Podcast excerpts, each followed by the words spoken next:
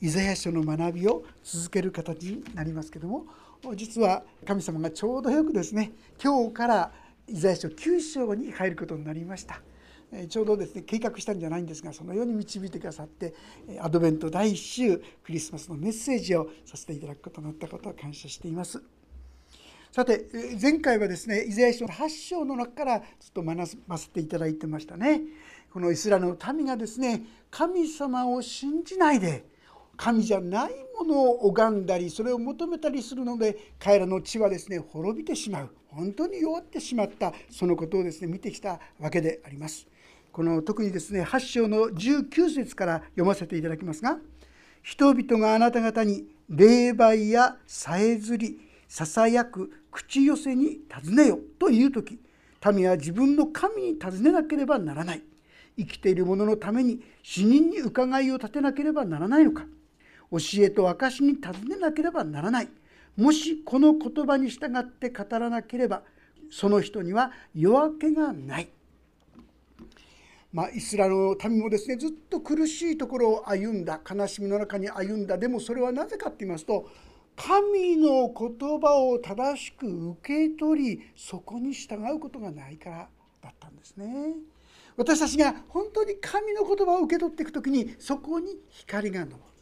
こう語ってくださっていたわけですがイスラエルの民やって言いますとこのような警告の言葉にも耳を傾けないで相変わらずいろんな口寄せだあるいは霊媒だいろんな神とは違うものにより頼んでいったわけであります。その結果として紀元前732年アラムという国がそして722年北イスラエルがこのアッシリアという国によって滅ぼされてしまったそういう出来事があったわけですよね。さあこれらその地のことについて言ってるんです。今日の9章の一節はそこに続くところであります。しかし、まあ、聖書の中に時々出てくるこの「しかし」というのは非常に私たちに大きな慰めや励ましを与えるものですね。本来は神の滅びを経験しなければならない悲しみを経験しなければならないその北イスラエルの地。しかしその地に神様の恵みが昇ったという意味なんですね。九章の一節をもう一度読ませていただきますがご一緒にこの一節読んでみましょうか。3はい。しかし苦しみのあったところに闇がなくなる。先にはゼブルンの地とナフタリの地は恥ずかしめを受けたが後には海沿いの道ヨルダン川の彼方違法人のガイラヤは光栄を受けた。ありがとうございます。彼らの地はアッシリアによって滅ぼされてしまってそしてアッシリア捕囚なんてもいいこともするんですがイスラエル人はですねもうそこから連れ去られてしまってその地には違法人が住むようになってしまった。もはやその地はユダヤの地とは見なされない。違法人の地と見なされるそういう状況にまでなってしまっていた。それがゼブルンとナフタリの地。ところがなんとイエス・キリストが福音を始めたのはそのゼブルンとナフタリの地。神からですね呪いを受けたと思われるようなその地に光が昇ったということなんですね。マタイ伝のですね新約聖書です4章です。4章の13節というところから読ませていただきます。お聞きくださったらと思いますが「そしてナザレを去ってカペナウムに来て住まわれた」ゼブルンとナフタリとの境にある湖のほとりの町である。これは預言者イザヤを通して言われたことが成就するためであった。すなわちゼブルンの地とナフタリの地湖に向かう道ヨルダンの向こう岸違法人のガリラヤ。暗闇の中に座っていた民は偉大な光を見死の地と死の影に座っていた人々に光が昇った。この時からイエスは宣教を開始して言われた。悔い改めなさい。天の御国が近づいたから。実にですね神様の福音はイエス様の福音は一番ありそうなエルサレムではなくてこのゼブルンとナフタリの地人々からはですねもう違法人の地だ。神様からですね捨てられた地だとこう思われる地。そこでイエス様の福音宣教が始められた。これは遠い昔からこのイザヤを通してすでに予言されていたことだった。こういうんですね皆さん。まあユダヤ人にとってこの特にゼブルンやナフタリの地に住んでいたユダヤ人にとってはですね一体俺たちは何だろうかって思ったに違いないと思うんです。神の民だって言うけどちっとも何にもいいことありやしない。もう嫌なことばっかりだ。特別な恵みや祝福何もない。そしておまけについにはアッシリアに滅ぼされてしまったじゃないか。なんてことこった本当にこうつぶやきや不平や文句しか出てこないかったそういう力だったかもしれません。ところがその地に光が昇ったんです皆さん。これがクリスマス。これはちょうど私たちの心もですねいろんな意味で暗闇を持ってるんじゃないでしょうかね。その暗闇の地に光が昇るということをある意味で意味しているかと思います。イスラエルの民は神の言葉に従うならそこに祝福があるとこう言ってるんですよね。この言葉をですね尋ねないのかあなたはその言葉に従って語らなければとありますが彼らが暗闇の中にとどまるのはこの神の言葉を真剣に受け取ろうとしない。相変わらずやれ霊媒師だ。やれあれだ。彼だとですね神とは違うものにより頼むものとなってしまっていたから。私たちもですね人は心の暗闇を経験することがあると思うんですが原因をよく考えてみてください。多くの場合には本当に頼りになるべきするべき神を頼りにしないであの人をこの人にあるいはこのお金でよってこの組織で神でないものにより頼み始める時に私たちはですねいつも不安に陥るんですよ。大丈夫かな？できるかな？でも私たちを本当に支え守ってくださる方はまさしく光なる神であります。この神様により頼み始める時に私たちは本当の平安本当の希望本当の喜びを見出すようになる。まさしく彼らのうちに光が昇ったこれがクリスマスでありあなた方はこの光を受け止めなさいと語りかけてくださっているわけであります。さてこのことのもうちょっと具体的な内容がですね2節から書いてあります。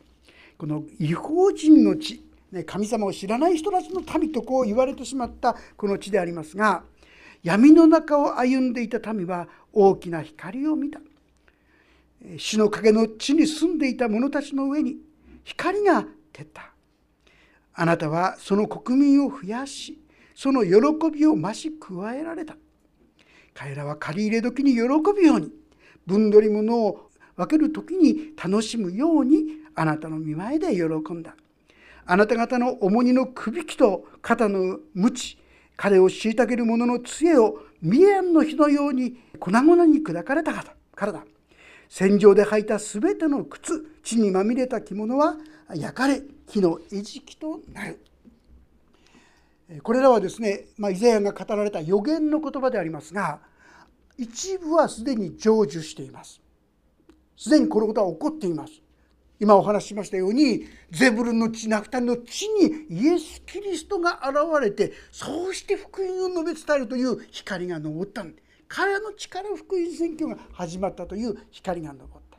そしてその人々はさまざまな恵みや本当に癒しやですね素晴らしいメッセージや良いものをたくさん味わったちょうどここにですね彼らが借り入れ時に喜ぶように分取り物を分けるように楽しむようにあなたの前で喜んだあります。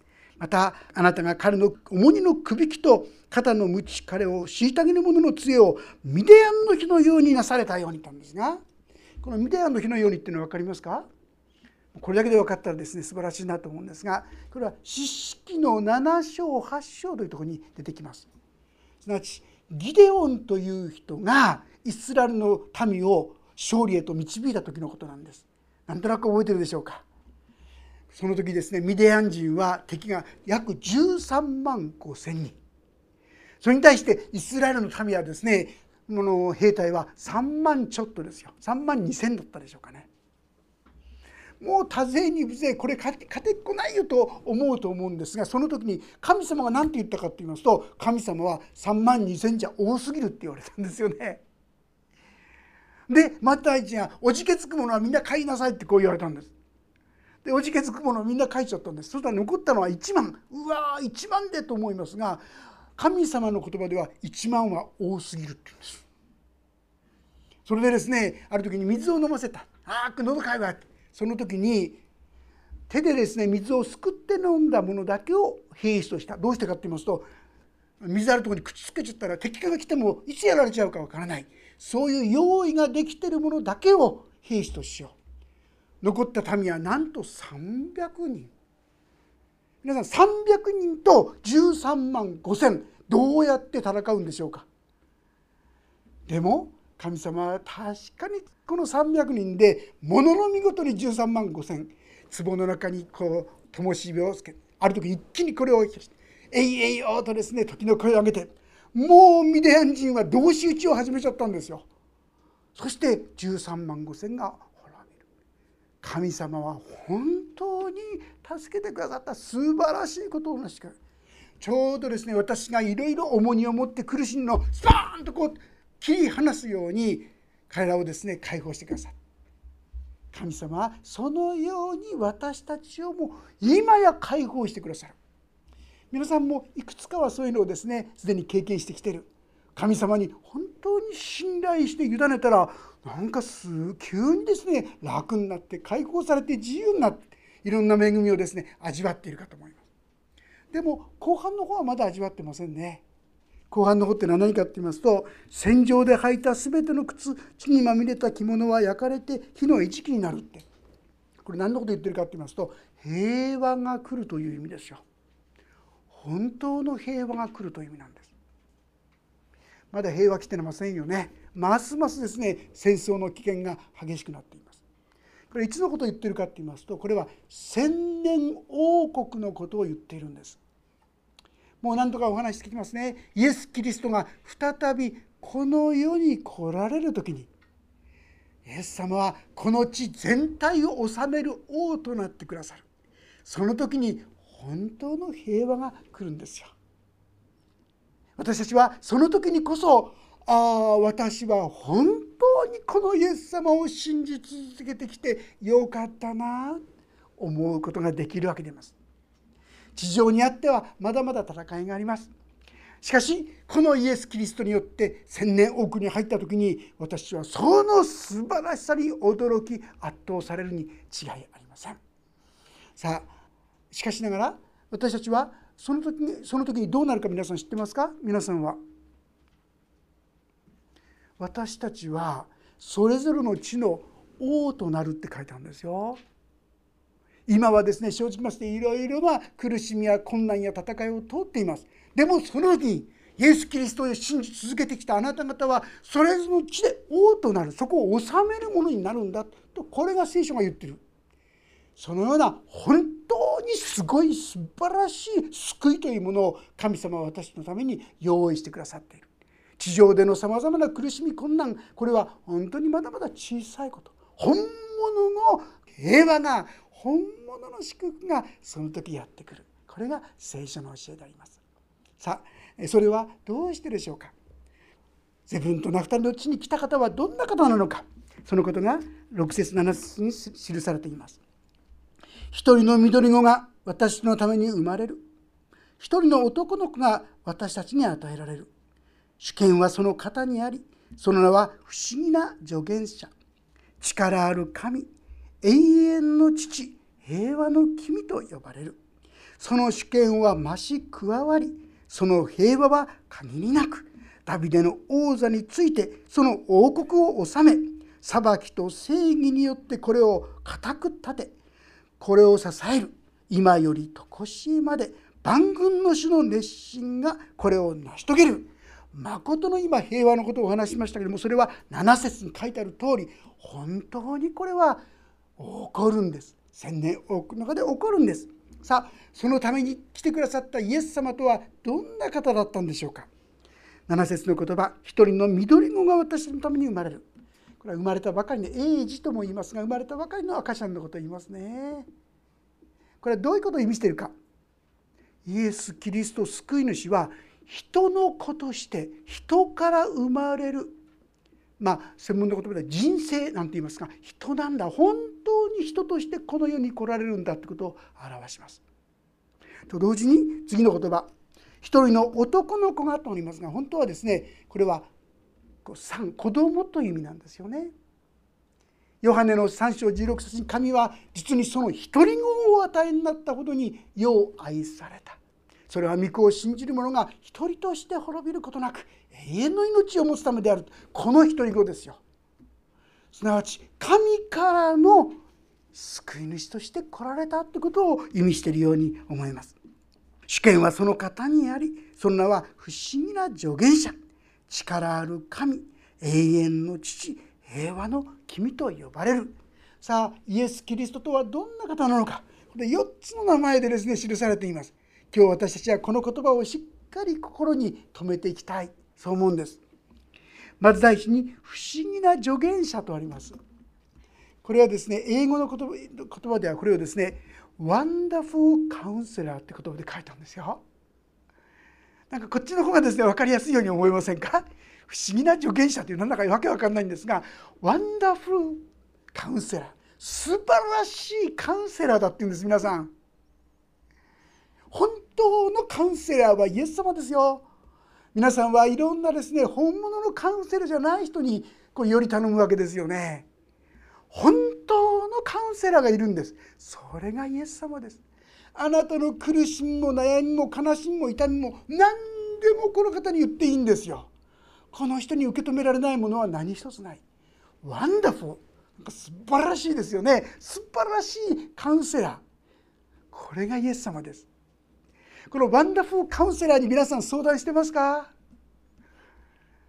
せっかくワンダフルカウンセラーがいるのにあんまり頼りにならないものですね。カウンセラーにしてることが多いと思いませんか？私はこのワンダフルカウンセラーにもっともっとですねより頼んでいきたいですね。何のどんな悩みでも悲しみでも苦しみでもこうなんですああなんですと皆さんもっともっと大胆にお話ししたらよろしい相談したらよろしいと思います。ピリピの4章6節7節のとこにですねあらゆる場合に感謝を持って捧げる祈りと願いによってあなた方の願い事を神に知っていただきなさいそうすれば人の全ての考えに勝る神の平安があなた方の心をキリストイエスにあって守ってくれますと書いてありますよ。でピリピ4章6節7節です。願い事あなたの正直な気持ちを正直な苦しみを悩みをお話ししなさい。そしてイエス様に来ていただきなさい。そこに光となっていただきなさい。光となるといろんなものが見えてきてそれこそ解決の道が見えてくる。いやそればかりじゃないんです。このワンダフルカウンセラーはワンダフルカウンセラーであるだけじゃなくて次の言葉。力ある神なんです皆さん。どんなことでもできるんですよ。だからこそ私たちはこのお方にこそ頼るべきですね。私たちは力がないものに頼ってなかったでしょうか。そうか。この方に相談してこの方によって困難や苦しみやそれを乗り越えていけばいいんだなということがお分かりいただけるんじゃないかと思います。次の「永遠の父」と書いてありますが皆さん父ってどういう人でしょうね？まあ、今はですねあのいろんな人がいるんで一概に言い切れない面もあるんですが普通は子どものことをやっぱり考えてますよ。子供がしっかりこう歩めるようにルカの11章というところにですね書いてあるのは子供がですねお父ちゃん魚ちょうだいって言った時に魚をくださいって言った時に蛇をくれる父親がいますか？ってね今ちょっといるかもしれませんよね 意地悪なお父さん。でも普通の親はそんなことしない。魚くれって言ったら蛇やらないでちゃんと魚くれるでしょ卵をください。卵をくださいっていうふうに誘いを与える人がいますか。これ何の関係あるかと思うかもしれませんがサソリがですねぐるってこう丸々とね卵に見えるんですよ。だから同じように見えるからといってサソリのこの塊をくれるかな危険なものを与えるはずがないでしょう。ましてあなた方はあなた方悪いものであってもとまで書いたんですよ。私は悪いものであったとしても子供には悪いものを与えないで良いものを与えようとするでしょう。あなた方のワンダフルカウンセラーはワンダフルファーダー。素晴らしい父親でもあるんですよ。あなたが良くなってほしいいろいろですねその方法がある私時にはそう思えないこともあるかもしれないけども心の中では良くなってほしいと願っているお父さん。それも過去の私たちのことも全て知っておられ。そしてこれから先のことも全部分かっておられる父です。永遠の父。これがイエス様なんですよ。そして次の言葉は平和の君と呼ばれる。まあ今もですねいつ戦争が起こるかわからない、まあ、いろんな交渉とかやってますがはっきり言っておきますが必ず決裂する時があるんですね。そして大きな戦いが起こります。聖書はそう予言しています。残念ながら。そういうことは無意味だと言ってるわけじゃないんで。も本当の平和というものは実にイエス・キリストによってしか与えられないんですよ。エペソの2章というところをちょっと開けてみてくださるでしょうか。エペソ人への手紙の2章14節から16節。できればご一緒に読んでみたいんですが第3版375ページ。第2版342か3ページ。375か3423ページですね。エペソ2章の14節から16節。それではご一緒に読みしましょう。3はい。キリストこそ私たちの平和であり二つのものを一つにし隔ての壁を打ち壊しご自分の肉において敵意を廃棄された方です。敵意とはさまざまな規定から成り立っている戒めの立法なのです。このことは2つのものをご自身において新しい一人の人に作り上げて平和を実現するためでありまた両者を一つの体として十字架によって神と和解させるためなのです。敵意は十字架によって葬り去られました。皆さん敵意は十字架によってあの手この手じゃないんですよ。十字架によって敵意というものは葬り去られるんです。イエス・キリストが私のために十字架にかかってくださった。こんなもののために命を懸けて愛してくださった。このことが心に届く時に私たちの中にもこんな私が許されこんな私が愛されているならああの人のことも許させてもらいたい。この人のことも許せるようになりたい。そんな思いに変わっていくんですよ。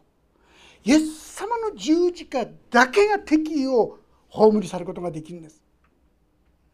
ありえない敵意ですね今までも何度もお話ししてきて自分のと子供たち夫を殺した人すらも許すことができた南アフリカのあの共学がですね和解と許しながないのこう法律を作った時ですねそんな人がいましたね。今でも硫酸かけられたその人のためにその人のために自分自身が許すだけじゃなくてその人がですね看護師になりたい。そのためのお金までも払ってあげてその人が独り立ちできるようにする。そんな愛は来ないんです。許しはないんです。でもイエス・キリストのうちにその命はあるんですね。敵意は十字架によって葬り去られるんです。それによって本当の平和がやってくる。そしてイエス・キリストこそプリンス・オブ・ピース平和の王平和の君だってこう言うんですね。私たちがこのイエス・キリストをお迎えする時に私のうちにも誠にそのような光が輝き始める。皆さんこれがクリスマス。そしてこの光を受け入れることがアドベント。クリスマスを待ち望む思いということができるかと思います。今日まずしていただきたいこと。ああ自分は闇の中にいるな。苦しみの中にあるな。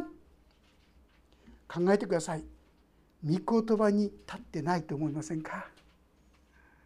御言葉からずれちゃってると思いませんか。ああイエス様がこんな私をも愛してくださっている。許してくださっている。受け入れてくださっている。このことにしっかりと立つことですね。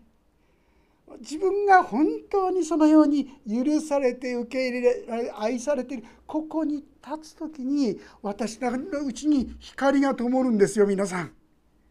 ゼブルンの地ナフタリの地まあ俺なんかもう生きてたって意味がないんじゃないか私は何のためにここにいるんだろうかそう思う方自分に価値を見いだせない人そこに光が昇るんですよ。神様は弱い自分が虚しく感じているそのすぐそばにやってくるんです。いやでも私はそのイエス様もうすでに信じてるんだけど受け入れてるんだけどって方。どうもあんまり光してないんだけどって方。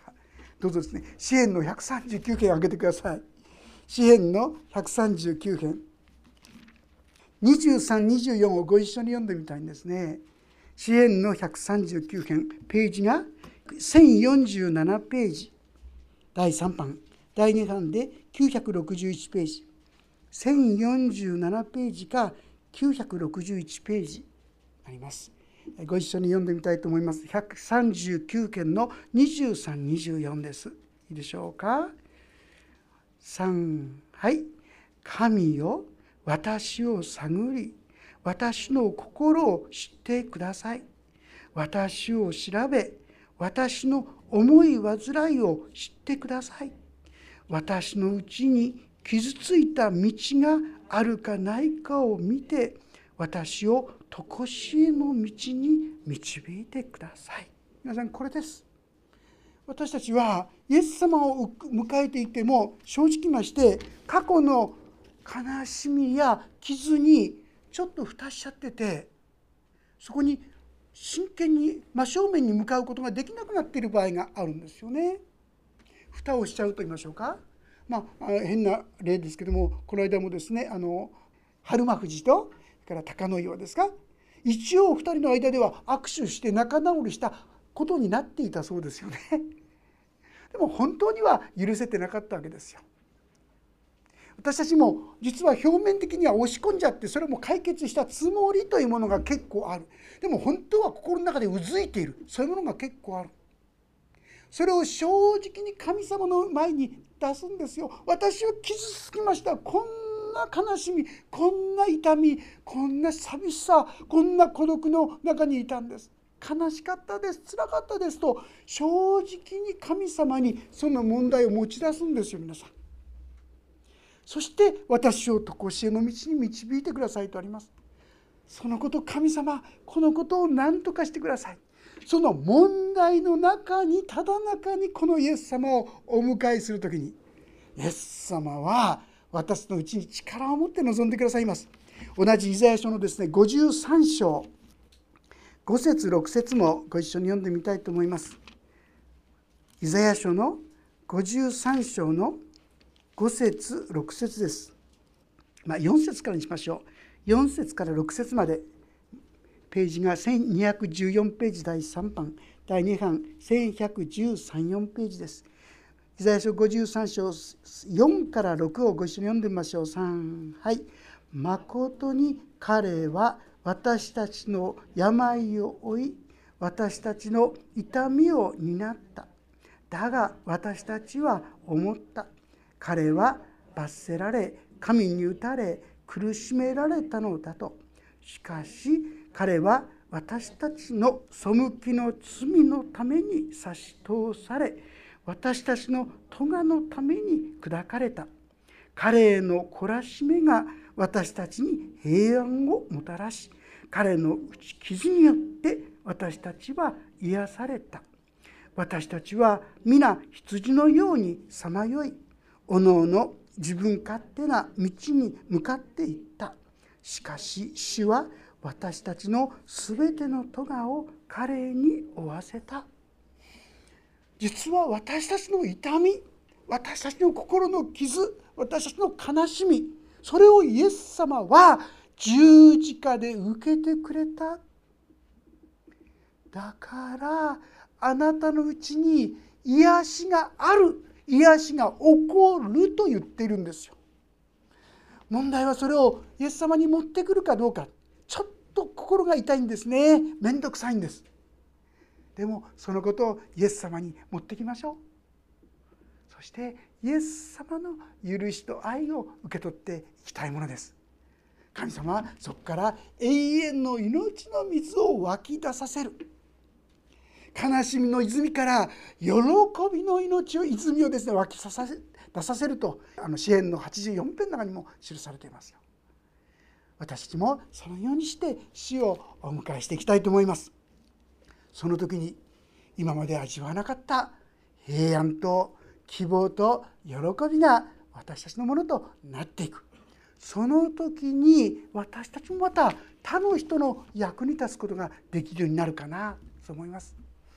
前にもちょっとお話したシークレットサンタのこと覚えてますか？クリスマスイブになると現れる突然現れてクリスマスの赤い帽子かぶってですねそれ突然「メロリークリスマス」って言ってですねこの貧しそうな人あるいはですね悲しみの中にありそうな人孤独しそうな人そういう人にお金を置いてってくれる実はこの人は自分自身がどうしようもなく貧しかったその時に人の思いやりによって無線飲食した時にそれを許されたんですね。メリークリスマス今日はクリスマスだからそう言ってですね許されたこの経験が彼をしてですね事業に成功した時に毎年毎年こう生涯億億を超えるお金をですねそういろんな方々にこう分け与え続けていったとこう言いますよね。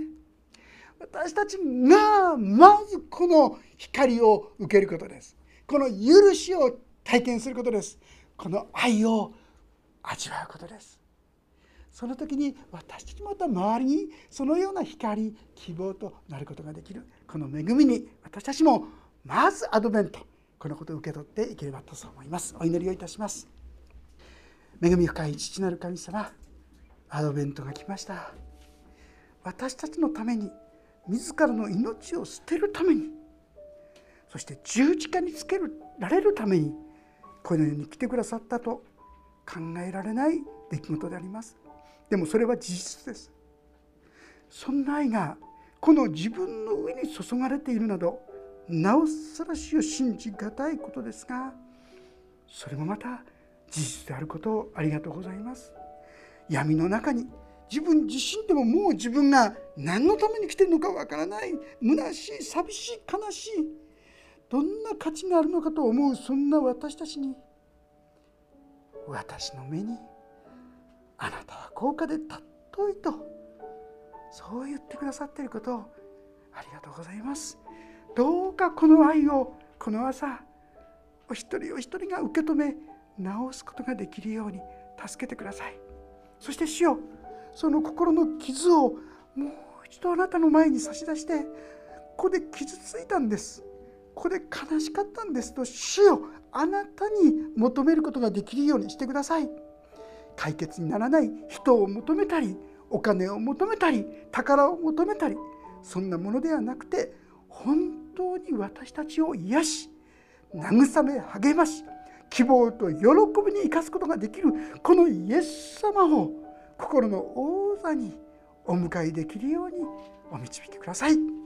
そしてまさしくクリスマスがお一人お一人にとって喜びの時祝福の時となるように祝福してくださるようにお願いいたします。御手に委ねます。主イエスキリストの皆によって祈ります。アーメン。もうしばらくそれぞれに応答の祈りを今お捧げいただければと思います。